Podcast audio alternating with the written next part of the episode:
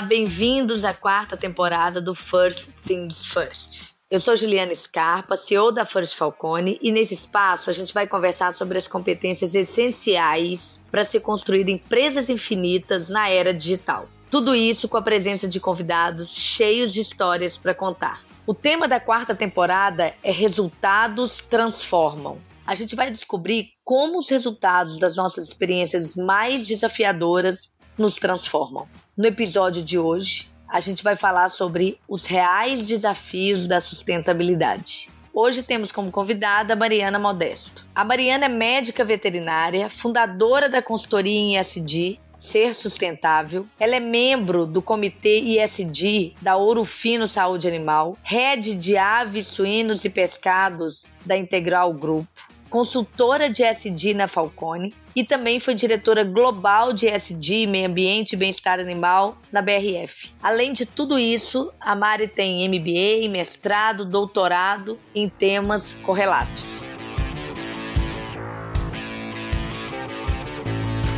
Mari, é um prazer ter você aqui. E a gente queria ouvir de você um pouco sobre sua trajetória, sobre você, como é que isso se conecta, Mari, que é o tema dessa temporada, os resultados transformam? Conta pra gente um pouquinho de você. Muito obrigada, Juliana. Acho que é um prazer estar com vocês. Satisfação muito grande estar contando um pouquinho aqui dessa trajetória. Mas é muito interessante essa pergunta, porque eu sempre ouvi aí ao longo da, da minha carreira, né? Sou veterinária por formação, que veterinário primeiro só trabalha campo, depois veterinária não entende de gestão, então pouco sabe fazer conta, né? Então foi, foi super receptível o meu mundo profissional. Além aí do que a gente sabe que né, ainda existem os espaços para mulher e não existem alguns espaços, enfim.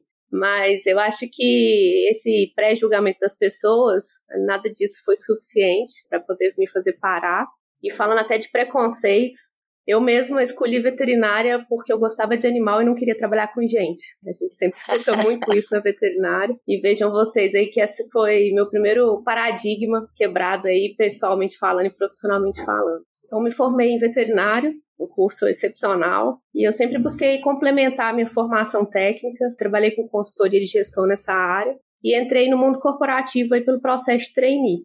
Isso tem alguns anos. Fiz toda a minha carreira seguindo o organograma da instituição, então fui trainee, especialista, gerente, gerente executivo e encerrei o ciclo aí como diretora da organização. Talvez aí a mulher mais nova como diretora na organização, assumi com 34 anos, 33 anos. Então foi um período de muitos desafios. Ao mesmo tempo eu sempre estudei, então fiz mestrado, fiz meu doutorado, fiz MBA trabalhando. E era aquela jornada que você pega o metrô, desce na rodoviária, pega o ônibus, assiste aula na outra cidade, volta no outro dia e tá tudo bem. Então acho que é um período que não é fácil.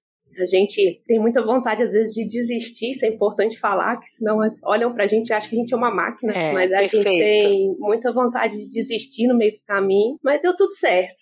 Mari, é uma trajetória mesmo incrível de resiliência, né? Exato. Muito bacana. E aí, a gente mergulhando no tema do episódio, os desafios reais da sustentabilidade. Antes de mais nada, eu queria saber a sua definição do que, que é isso, o que, que é sustentabilidade. Sustentabilidade, a gente escuta muito esse conceito padrão, né? Que é usar o recurso sem afetar a disponibilidade para a geração futura. Acho que essa é a frase que todo mundo aplica e a gente vê muito aí nos cursos também. Só acho que para mim isso vai muito além. Quando a gente fala de mudança de comportamento, ser inovador, a gente ser inteligente a ponto de melhorar o nosso mundo hoje, se preocupando com o futuro. O futuro não é lá na frente, o futuro é agora. E a gente só muda o comportamento e a nossa forma de pensar e agir quando a gente tem consciência dos processos que a gente está vivendo. Então, quando eu olho muito para os negócios, rentabilidade para mim é um tema que está atrelado à sustentabilidade. Rentabilidade é sustentabilidade. Eu acredito muito numa gestão sustentável da cadeia que tem essa prosperidade financeira. Então não adianta a gente falar muito do ou. Ou eu escolho ser rentável, ou eu escolho ser sustentável, eu não acredito nisso. Eu acredito que a gente pode fazer um E e ter as duas coisas ao mesmo tempo. Então, crescimento, desenvolvimento do negócio, tudo isso atrelado à cadeia que a gente está inserido,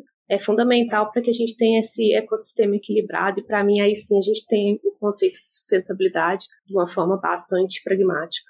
Mari, talvez o, o ou nem seja sustentável mais, né? Eu acho que no outro momento do mundo, da geração, eu acho que conta, né? Essa nova geração, ela sim é diferente, ela busca harmonia entre várias facetas da vida e eu acho que a sustentabilidade é uma delas. Como é que você enxerga? Sem dúvida nenhuma, né? Eu penso que trabalho na nossa vida, para mim, inclusive, vinha sempre em primeiro lugar. Mas a gente está falando de um aspecto social, de um equilíbrio mental, de saúde, que o ser humano precisa disso. Precisa disso até para performar.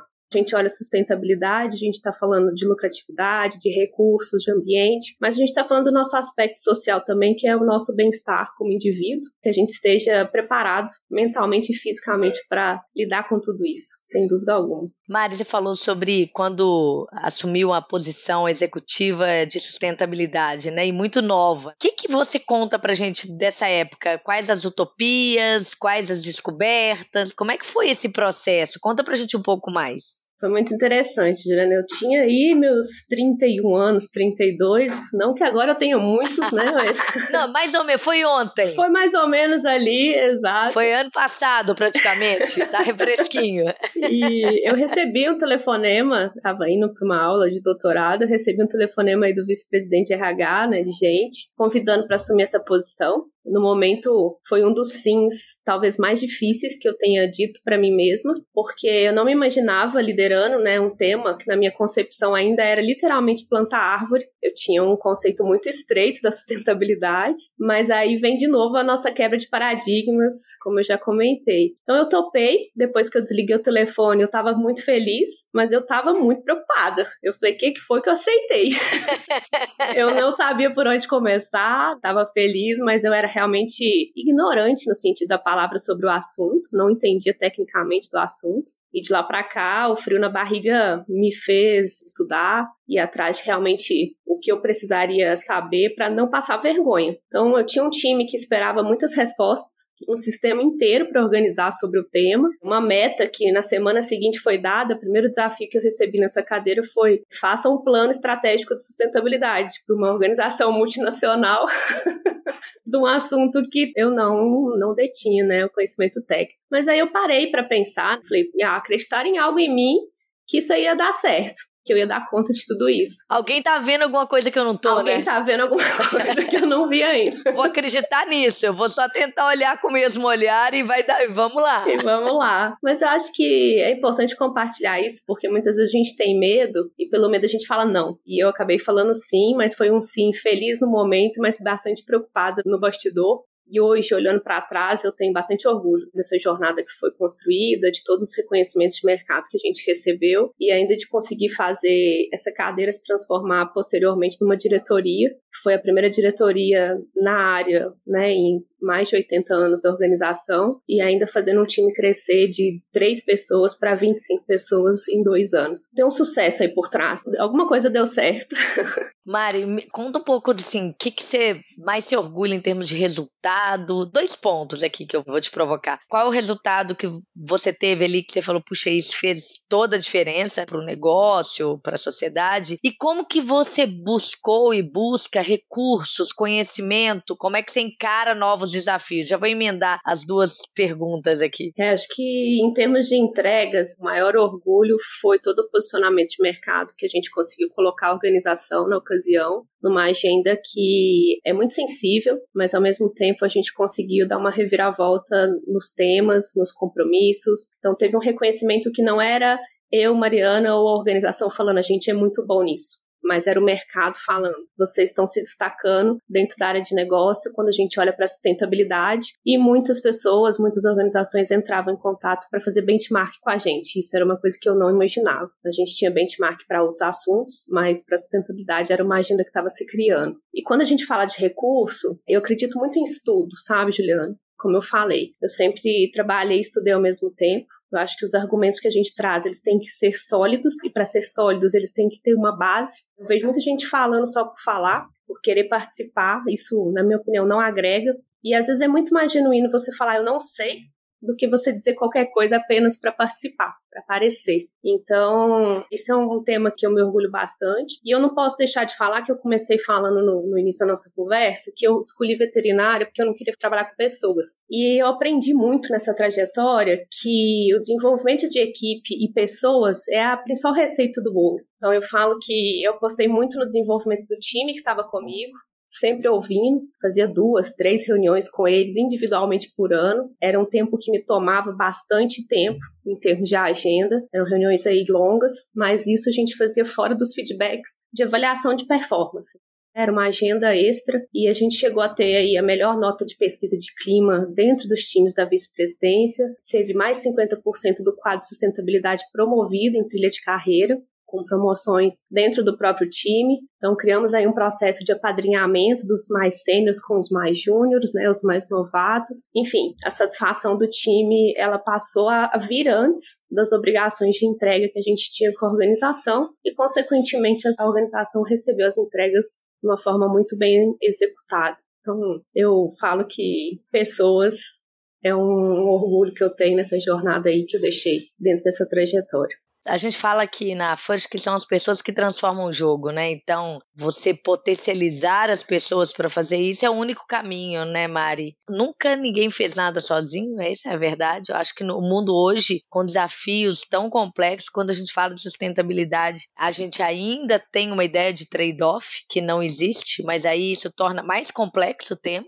Então, pessoas preparadas é muito importante. E quando você fala que conversa com o time, eu entendo um desenvolvimento através de coaching, mentoria, né? Um pouco isto. A gente acredita muito que as pessoas aprendem em rede de colaboração, né? Uns com os outros. E a partir de objetivos, desafios, a partir de algo que todo aquele time precisa entregar. Então, você tem o propósito, você tem os desafios e as pessoas aprendem uns com os outros, aprendem até onde aprender. Algum conceito que precisa saber, alguma base, uma estrutura que precisa ter, são outras pessoas que direcionam.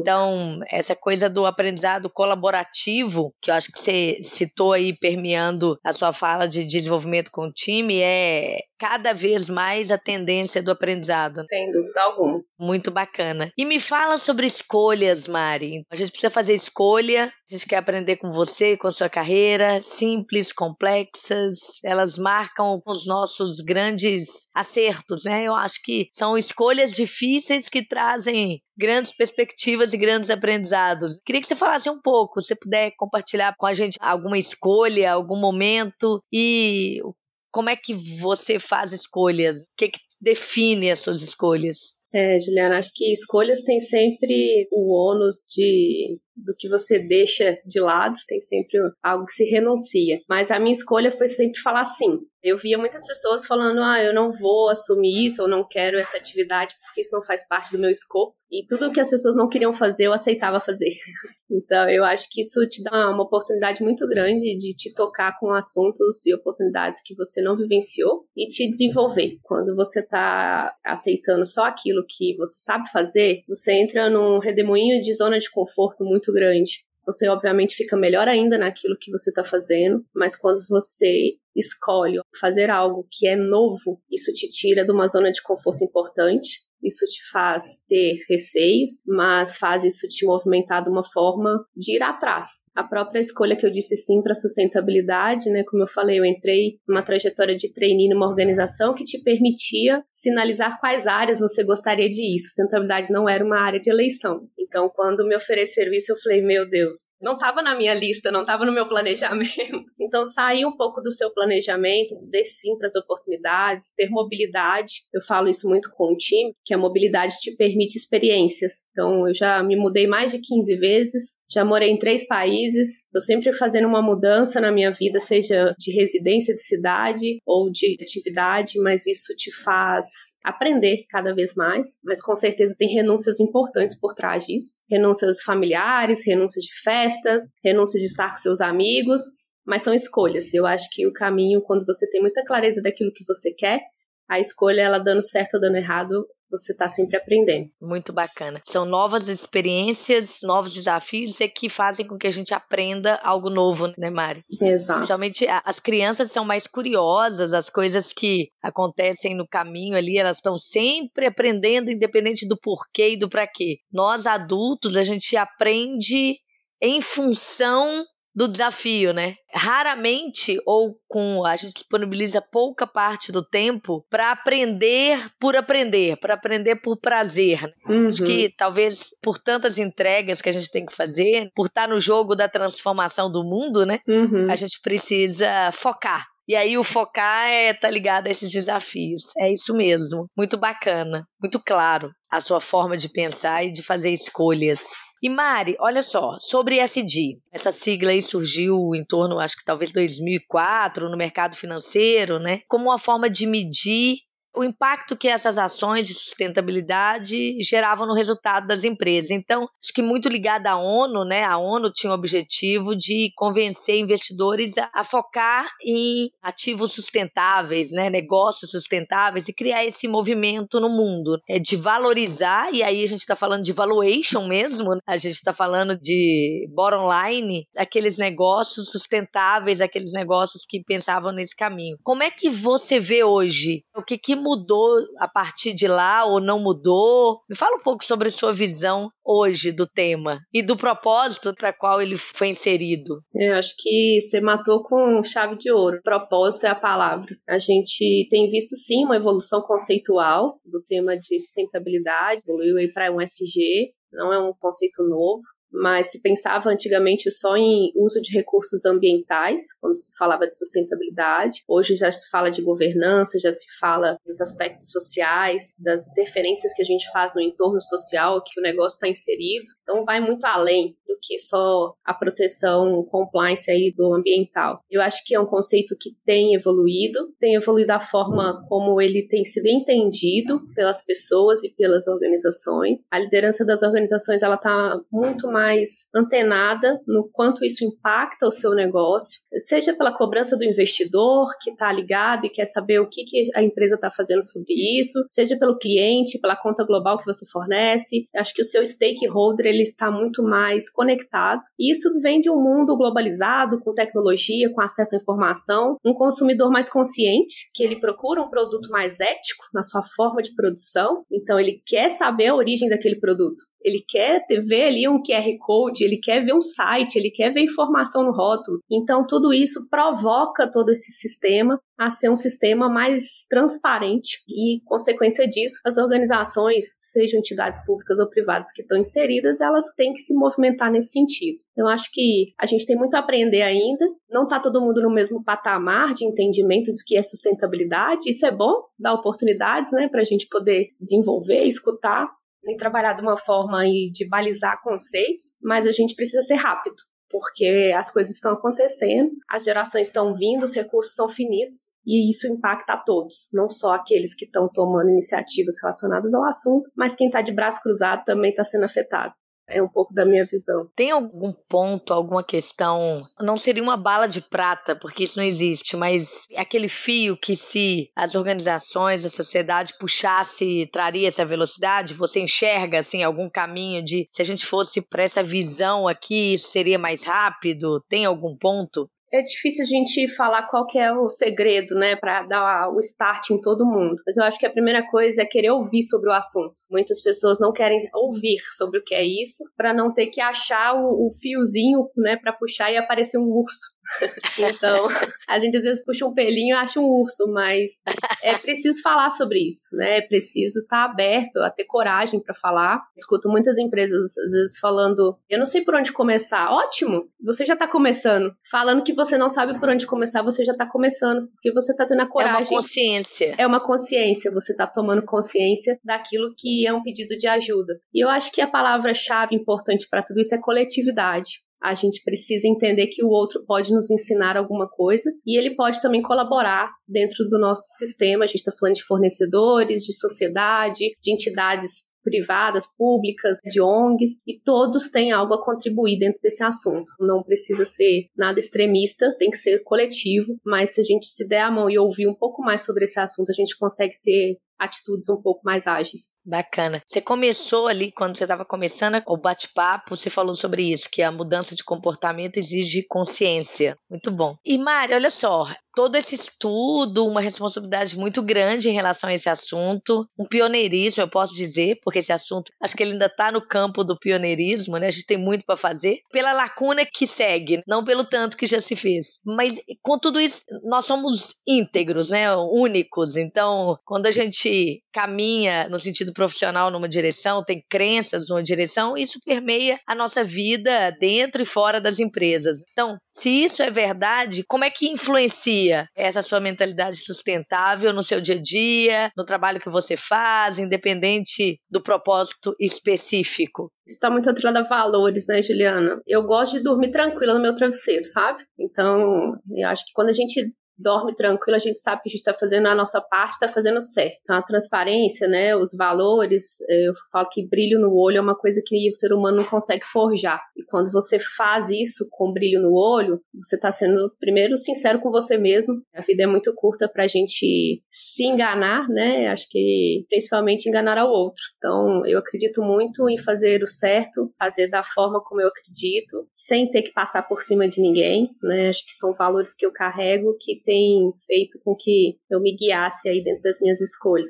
Bacana. E tem um primeiro passo, uma dica para as pessoas que querem tornar a, a conversa de sustentabilidade uma realidade, vai antes de ser sustentável, uma realidade no dia a dia da empresa, dos negócios? Tem um, uma dica assim por onde começar? A minha dica acho que é sempre copiar coisa boa, né? Acho que coisa boa Ótimo. no mundo tá cheio. A gente fala muito de benchmark na parte conceitual, mas isso é pura realidade por que não copiar aquilo que já é bem feito? Então eu acho que eu não tenho problema nenhum em copiar, desde que a gente não infrinja nenhum compliance, nenhuma regra. Se aquilo está público, se aquilo é maravilhoso, vai lá e copia. Eu sempre falei isso com o time. Ah, por onde eu começo? Copia de alguém e tá tudo bem. Então, eu acho que esse é o primeiro modelo. A gente tem que olhar para o outro e ter a humildade de falar: poxa, aquilo ali eles fazem melhor do que a gente. Vamos entender como é que ele chegou ali, quais foram os percursos. E é até legal, porque você entende quais foram as dificuldades e toma um caminho mais curto para chegar naquele mesmo objetivo ou naquela mesma iniciativa que a outra empresa ou seu concorrente implementou. Eu acho que copiem as coisas boas, que sempre é um bom caminho.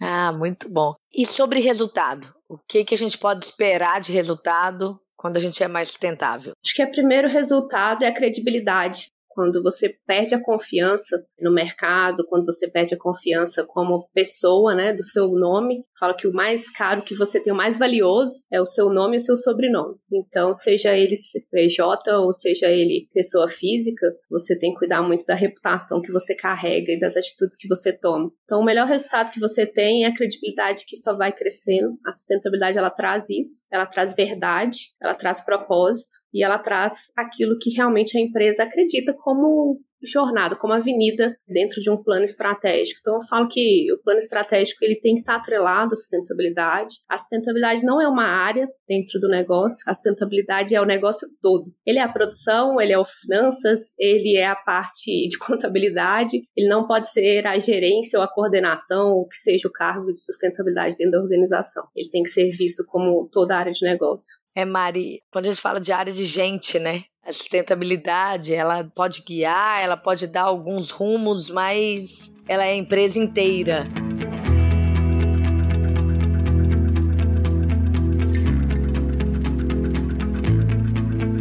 Mari, a gente está caminhando para o final aqui. A gente vai fazer algumas perguntas agora, características dos nossos episódios, tá bom? Vamos lá. O que, que você faria se não tivesse medo? Essa é uma pergunta bem interessante, né? Mas é, eu acho que ter medo faz parte do processo, sabe, Juliano? Quem não sente frio na barriga, primeiro, acho que está se enganando. Segundo, não vai ter esse catalisador que é tão importante que faz a gente se mexer, né? Faz a gente se mover em alguma direção. Que é procurar conhecimento, procurar procurar resposta, né? Não, eu falo que o receio te deixa alerta, né? Mas ele também te deixa cauteloso. Então é bom ter medo, é bom ter medo desde que você controle o que, que esse medo tá te causando, né? Ele não pode ser um medo que trava as pessoas. Eu vejo pessoas com medo de falar em público, em situações novas, de assumir novos desafios. Isso é ruim. Esse tipo de medo ele é ruim quando ele te freia. Mas eu acho que o medo que te tira dessa zona de conforto, que te faz ir atrás, te impulsiona. Mesmo assim, tendo a cautela para que você tenha cuidado naquilo que você está fazendo, ele é muito importante, porque ele ao mesmo tempo te dá coragem. Então é muito bom. Tem que ter medo, sim, tem que ter um friozinho na barriga. Então você faria tudo e faria com medo mesmo. Faria com medo e faria tudo de novo. muito bom, muito bom. E Mari, qual que é a pergunta que nunca te fizeram que você gostaria de responder? Juliana, acho que tem uma pergunta que não é que nunca fizeram, mas eu escuto muito pouco e eu acho que as pessoas tinham que fazer mais, que é a pergunta se você está feliz. Essa é uma ah, pergunta bacana. que acho que pode parecer muito simples, mas quando a gente se faz essa pergunta ou faz para o outro, isso gera uma reflexão muito profunda. E antes da gente responder, a gente para para pensar. Eu acho que é uma pergunta que a gente deve fazer para todos, todos os dias e para a gente mesmo. Se a resposta for não, a gente tem que entender o que está acontecendo, o que está deixando a gente dessa forma. Mas se a resposta for sim, acho que a gente tem a clareza de que a gente está no caminho certo. Eu faria sempre essa reflexão, é o que eu faço, mas eu colocaria essa pergunta aí com mais frequência, tanto nas entrevistas, nas contratações, no nosso dia a dia. É um oi, tudo bem, bom dia, e aí, você tá feliz? Então, acho que complementaria o nosso dia a dia. Mari, eu vou te perguntar, você tá feliz? Tô feliz, tomei muitas decisões profissionais na minha vida. Eu falo que eu tô fazendo uma carreira solo que não é tão solo assim, mas decidi aí também deixar o casamento que era EAD para um casamento presencial, então tem várias evoluções.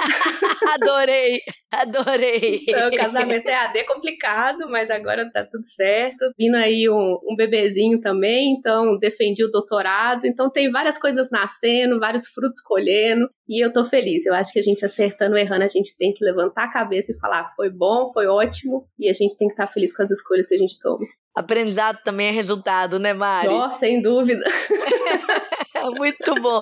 E qual é a pergunta cuja resposta que você ainda não encontrou? Eu não sei se seria uma pergunta, Juliana. Eu acho que pergunta a gente se faz o tempo inteiro. Mas eu queria talvez deixar uma frase para a gente aqui, que eu não sei exatamente quem disse isso, mas eu ganhei uma vez um presente que veio com essa mensagem e que fala o seguinte, né? Uma frase em inglês e traduzindo fala que ninguém pode te parar a não ser você mesmo. Eu acho que isso para a saúde mental nossa é muito importante. É uma reflexão que eu sempre faço. Você define o momento e tá tudo bem, voar alto, voar baixo as asas são de cada um, mas eu acho que quem define o que te para, o que te move é a gente mesmo, são as escolhas que a gente faz. A gente não pode terceirizar isso para o outro, não pode também colocar nenhuma frustração nas costas de uma terceira pessoa. Acho que todas as responsabilidades são nossas. Sensacional. E me faz pensar, né? É, o grande poder é o poder da escolha. Quando você falou voar alto, voar baixo, quem te para é você, quem te move é você. E se a gente está no comando, vai ser mais fácil responder aquela pergunta anterior: você está feliz? Se a gente se coloca na responsabilidade, no dever e na liberdade de escolha, é mais fácil ser feliz.